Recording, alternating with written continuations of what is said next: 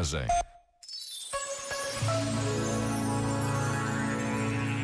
Na cidade de Paris, no século XVI, São Vicente de Paulo dedicou-se totalmente aos outros, de um modo particular aos mais pobres e necessitados. Este padre francês fundou inúmeras obras de assistência e a Igreja celebra hoje a sua vida.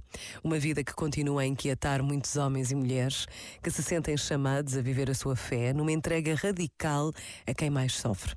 Neste dia que começa, basta uma pequena pausa para nos recordarmos de alguém que precise de nós. E não estamos sós. Deus está conosco. Pensa nisto e boa noite. Este momento está disponível em podcast no site e na app.